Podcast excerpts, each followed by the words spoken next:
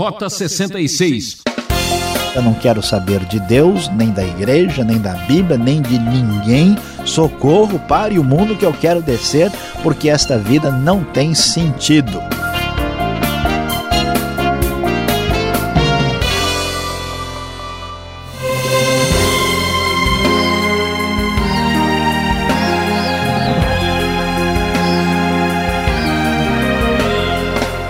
Se você busca sentido para as coisas e quer saber mais sobre a vida, então siga a trilha do Rota 66, o sentido obrigatório de quem ama a Deus. A série de estudos no livro de Salmos está mexendo com muita gente. Hoje o professor Luiz Saião comenta o tema Há males que vêm para o bem. Vamos trabalhar com vários salmos. Atenção: 56, 57, 58 e 59. Uma cartela premiada, hein? Você vai ver que esses salmos são um protesto contra a corrupção em círculos de gente com autoridade. Na vida, tudo tem um preço. Aquele que procura pérolas deve mergulhar fundo. Então se prepare que a aula está começando. Rota 66, hoje falando sobre o tema há males que vêm para o bem. Nós vamos hoje analisar e estudar quatro salmos: Salmo 56, 57, 58 e 59. Estes quatro salmos são todos lamentos individuais, quando o salmista abre o coração e começa a pedir a misericórdia de Deus para a sua situação de dificuldade, de pressão, principalmente por causa dos inimigos, daqueles que o atacam injustamente.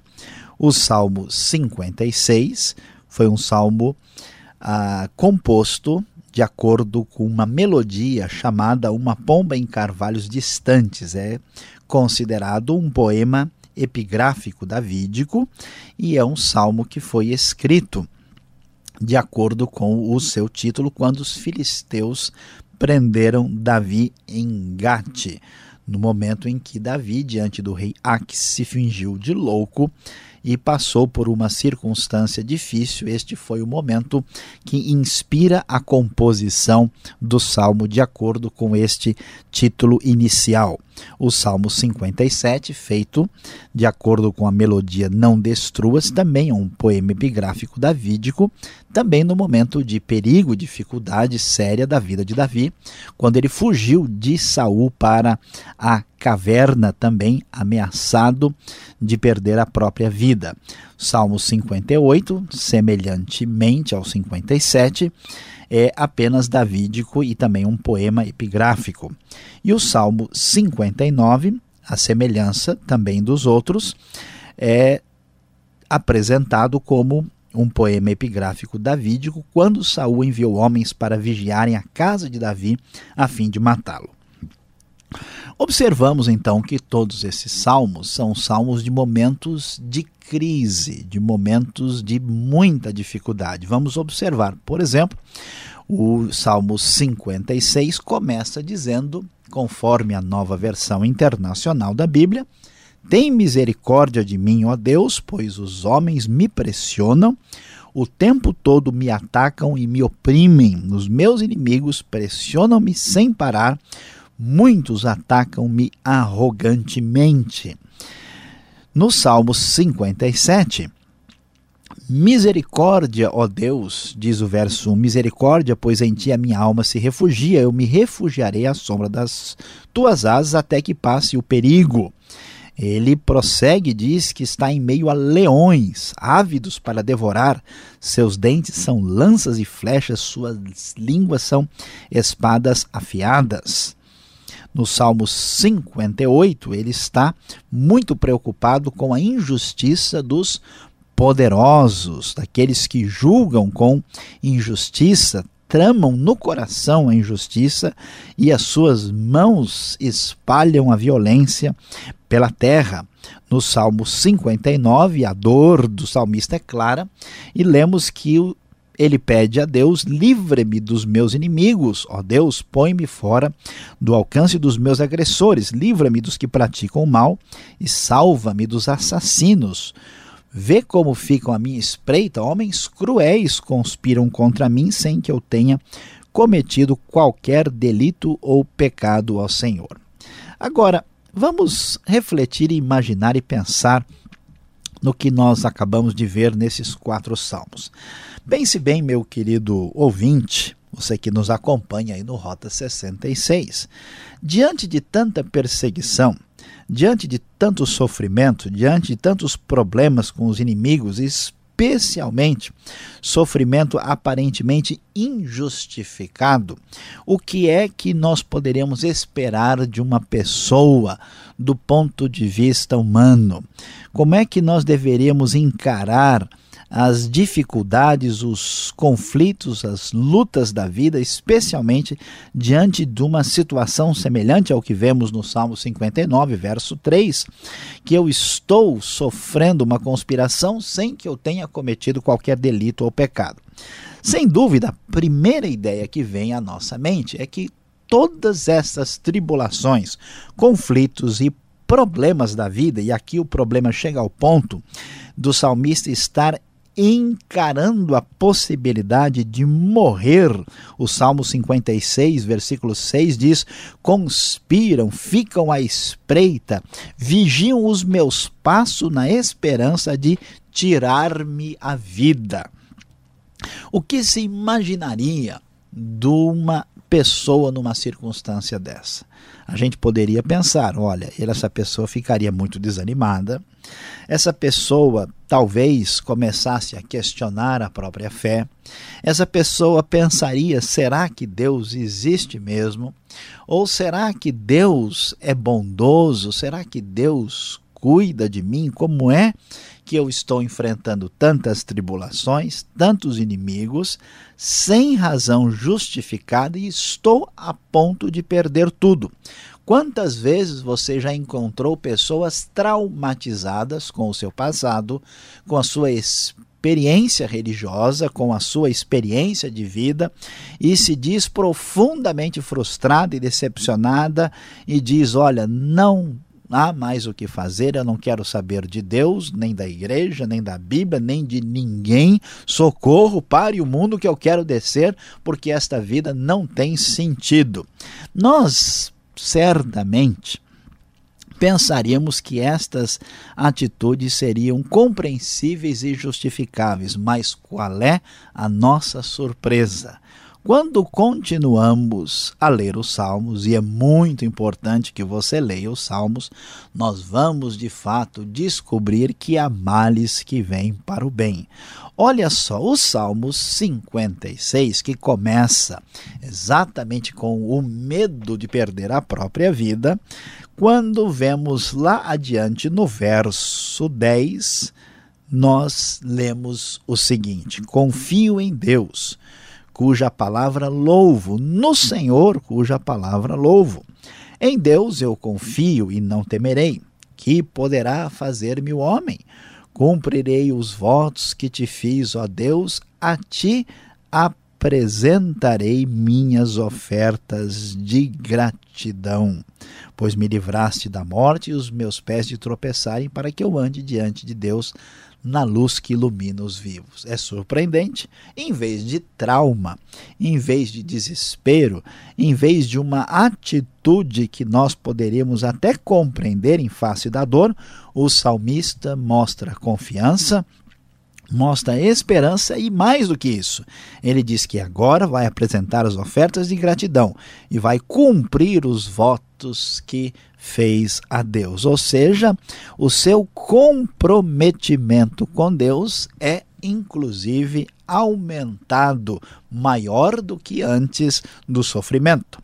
Se isso fosse suficiente, nós talvez poderíamos parar por aqui, mas quando chegamos no Salmo 57, ficamos surpresos. Depois de tanta dor e sofrimento, o salmista diz o seguinte: Meu coração está firme, ó Deus.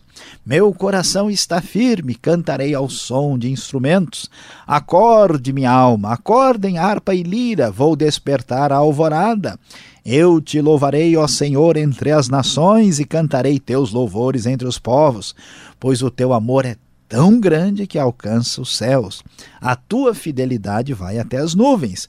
Sê exaltado, ó Deus, acima dos céus, sobre toda a terra esteja a tua glória. O salmista não só confia, o salmista não só tem esperança, o salmista canta, o salmista entoa, o salmista louva a Deus. Ele está muito feliz com o Senhor. No Salmo 58, os ímpios são descritos de maneira surpreendente. Eles são têm veneno de serpente na sua própria língua, são como a cobra que tapa o ouvido, os ouvidos diante da música dos encantadores. Ele chega a dizer: quebra os dentes deles, ó Deus, arranca as presas desses leões, sejam eles como a lesma que se derrete pelo caminho, como feto abortado, não vejam eles o sol. Ele está indignado diante de tanta injustiça e maldade, mas no fim a convicção de fé manifesta-se de maneira surpreendente. De fato, os justos têm a sua recompensa, com certeza há um Deus que faz justiça na terra. E para encerrar com chave de ouro, voltamos ao nosso culto e ao nosso louvor. Salmo 59. Ele diz: Ó oh, tu, minha força, por ti vou aguardar, tu, ó Deus, és o meu alto refúgio. O meu Deus Viel virá ao meu encontro e permitirá que eu triunfe sobre os meus inimigos. Mas eu cantarei louvores à tua força de manhã, louvarei a tua fidelidade, pois tu és o meu alto refúgio, abrigo seguro nos tempos difíceis. Ó minha força, canto louvores a ti, tu és, ó Deus, o meu alto refúgio, o Deus que me ama. Não é surpreendente? Parece que os males mais terríveis, como ter sofrimento, como ter inimigos, como sofrer de maneira injusta e até ter a vida ameaçada seriam razões suficientes para rompermos com Deus, para ficarmos absolutamente revoltados, frustrados, chocados e termos todos os traumas religiosos possíveis. Mas, por incrível que pareça, a experiência do salmista mostra que todo o seu sofrimento, que toda a sua dor fez com que a sua vida se transformasse em louvor. Ele passou pelo sofrimento e isso, em vez de traumatizá-lo, em vez de machucá-lo, em vez de atingi-lo de maneira negativa, produziu uma fé, uma esperança, uma convicção, uma espiritualidade amadurecida e até um espírito profundamente agradecido. Olha que coisa extraordinária e especial. Os quatro salmos reunidos que nos apresentamos, que apresentamos aqui nos mostram a grande e absoluta verdade. Há males que vêm para o bem.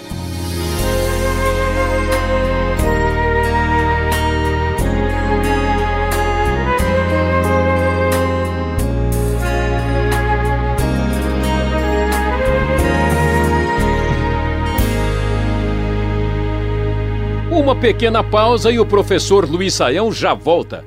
Esse é o programa Rota 66, o caminho para entender o ensino teológico dos 66 livros da Bíblia. Estamos estudando o livro de Salmos nos capítulos 56, 57, 58 e 59. Tema da aula: Há males que vêm para o bem. Rota 66 tem produção e apresentação de Luiz Saião Criação e redação Alberto Veríssimo. Locução de Beltrão numa realização transmundial. Marque lá. Caixa Postal 18.113, CEP 04626-970, São Paulo, capital. E-mail rota66 arroba transmundial.com.br. E continue acompanhando a explicação do professor Luiz Saião.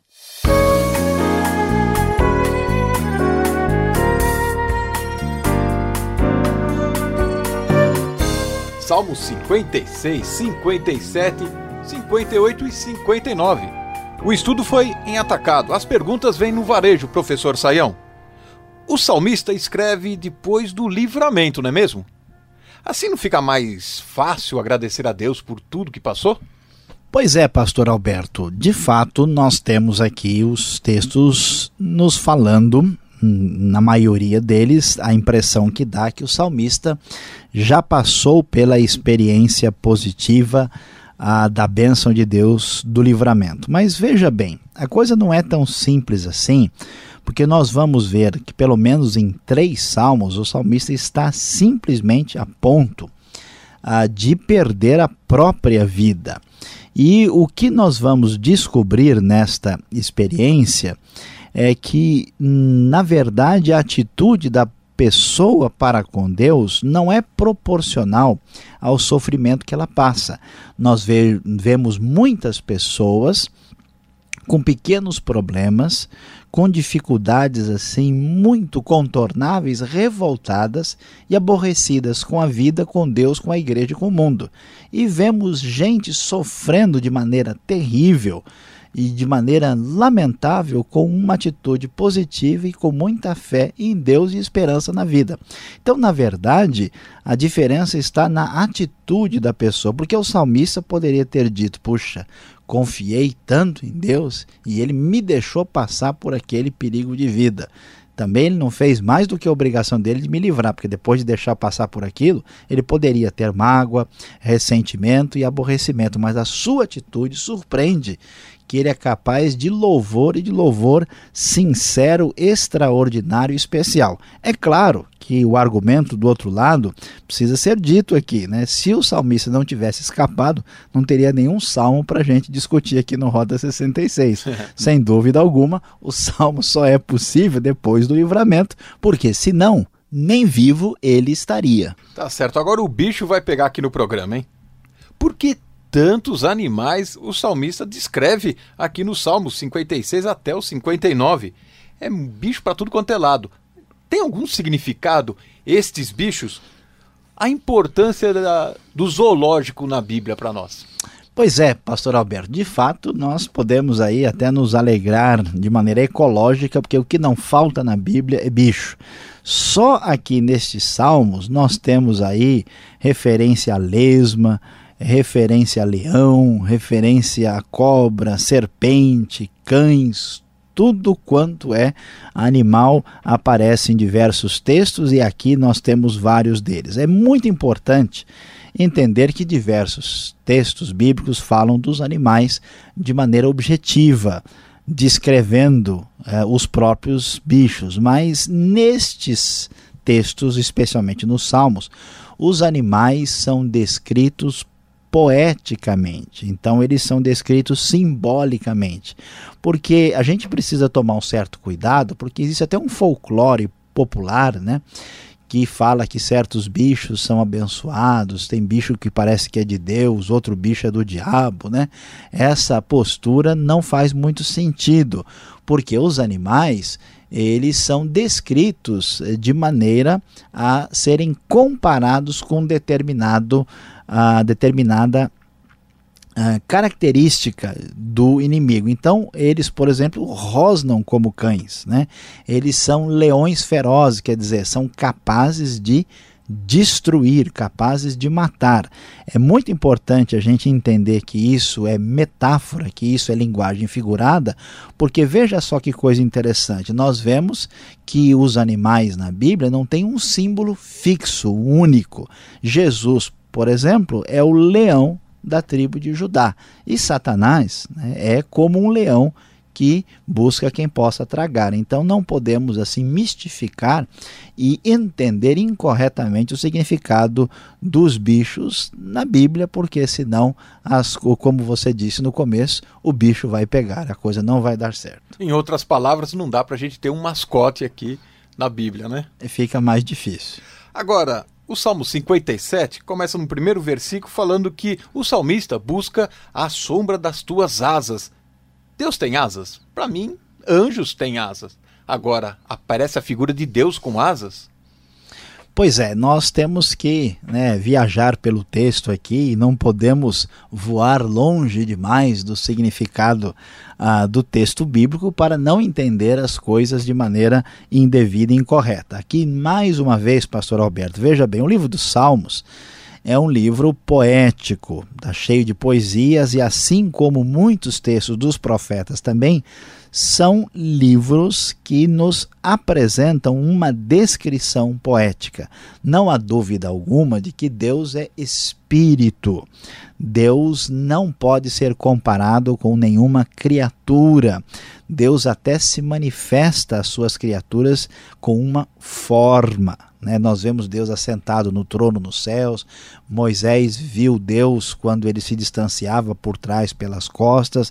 Há uma linguagem bíblica que fala de Deus tendo uma espécie de semelhança com a aparência humana, mas nós temos que tomar um cuidado muito grande e não podemos entender estas descrições, principalmente essas aqui, como descrições objetivas. Elas são descrições metafóricas, são descrições que falam com uma linguagem figurada do que Deus faz em nosso favor. Quando o texto fala da sombra das asas de Deus, isso significa que Deus nos protege. Isso evoca aí a proteção, a atitude de guardar que Deus tem em relação a nós e não é uma descrição propriamente de uma asa né, gigante, enorme, né?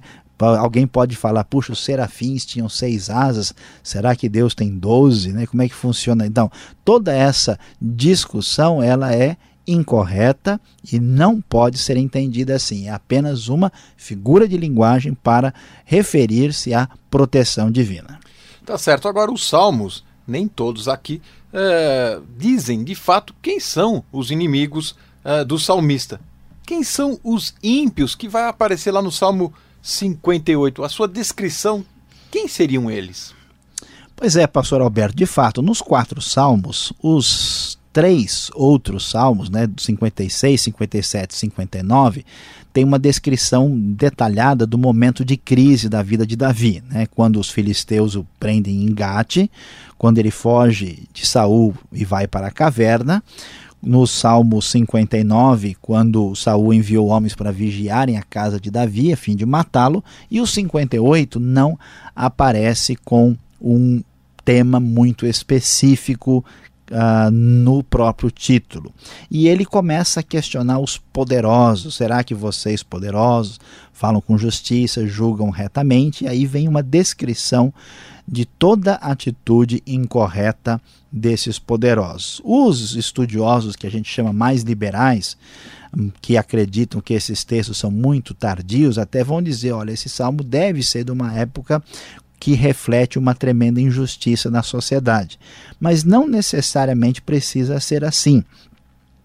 Porque, mesmo na época de Davi, mesmo na época da monarquia, com o seu momento assim mais uh, especial, a era dourada de Israel, e não havia garantia uh, de justiça dentro da própria sociedade. Muitos juízes, muitas pessoas que tinham né, essa tarefa de julgar o povo e de exercer justiça sofriam do mesmo problema que a gente sofre até hoje, né? Que é que a corda sempre estoura do lado mais fraco. Né? Qual é o grande problema das grandes monarquias do antigo Oriente Médio. Né? Os monarcas, os líderes, eram vistos como divindades, tinham poder absoluto, as sociedades eram absolutamente escravocratas e o ser humano, o indivíduo, não valia praticamente nada.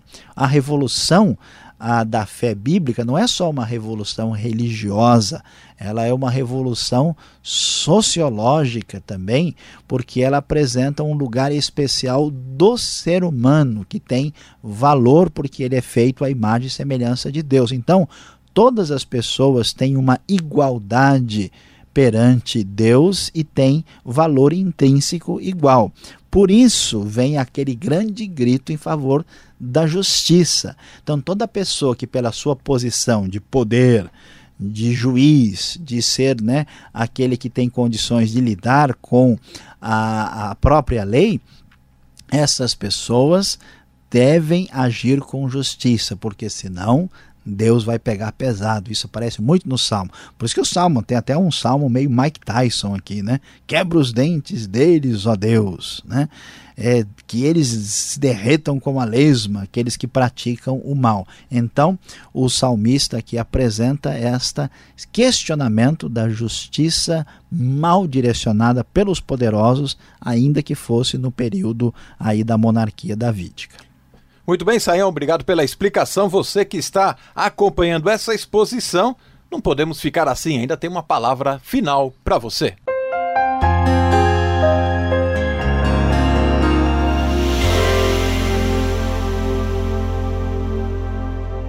Hoje no Rota 66 você acompanhou conosco o estudo dos Salmos 56, 57, 58 e 59 nós falamos sobre o tema Há males que vêm para o bem e vimos como a experiência difícil do salmista não se traduziu em revolta e em frustração, mas em fé, em verdadeiro louvor a Deus. E qual é a grande lição, a grande verdade que merece ser enfatizada neste estudo de hoje? O que descobrimos aqui ao contrário do que muitas pessoas imaginam, é que o sofrimento, às vezes o sofrimento mais doído, é o maior aliado da verdadeira fé. Que Deus nos abençoe.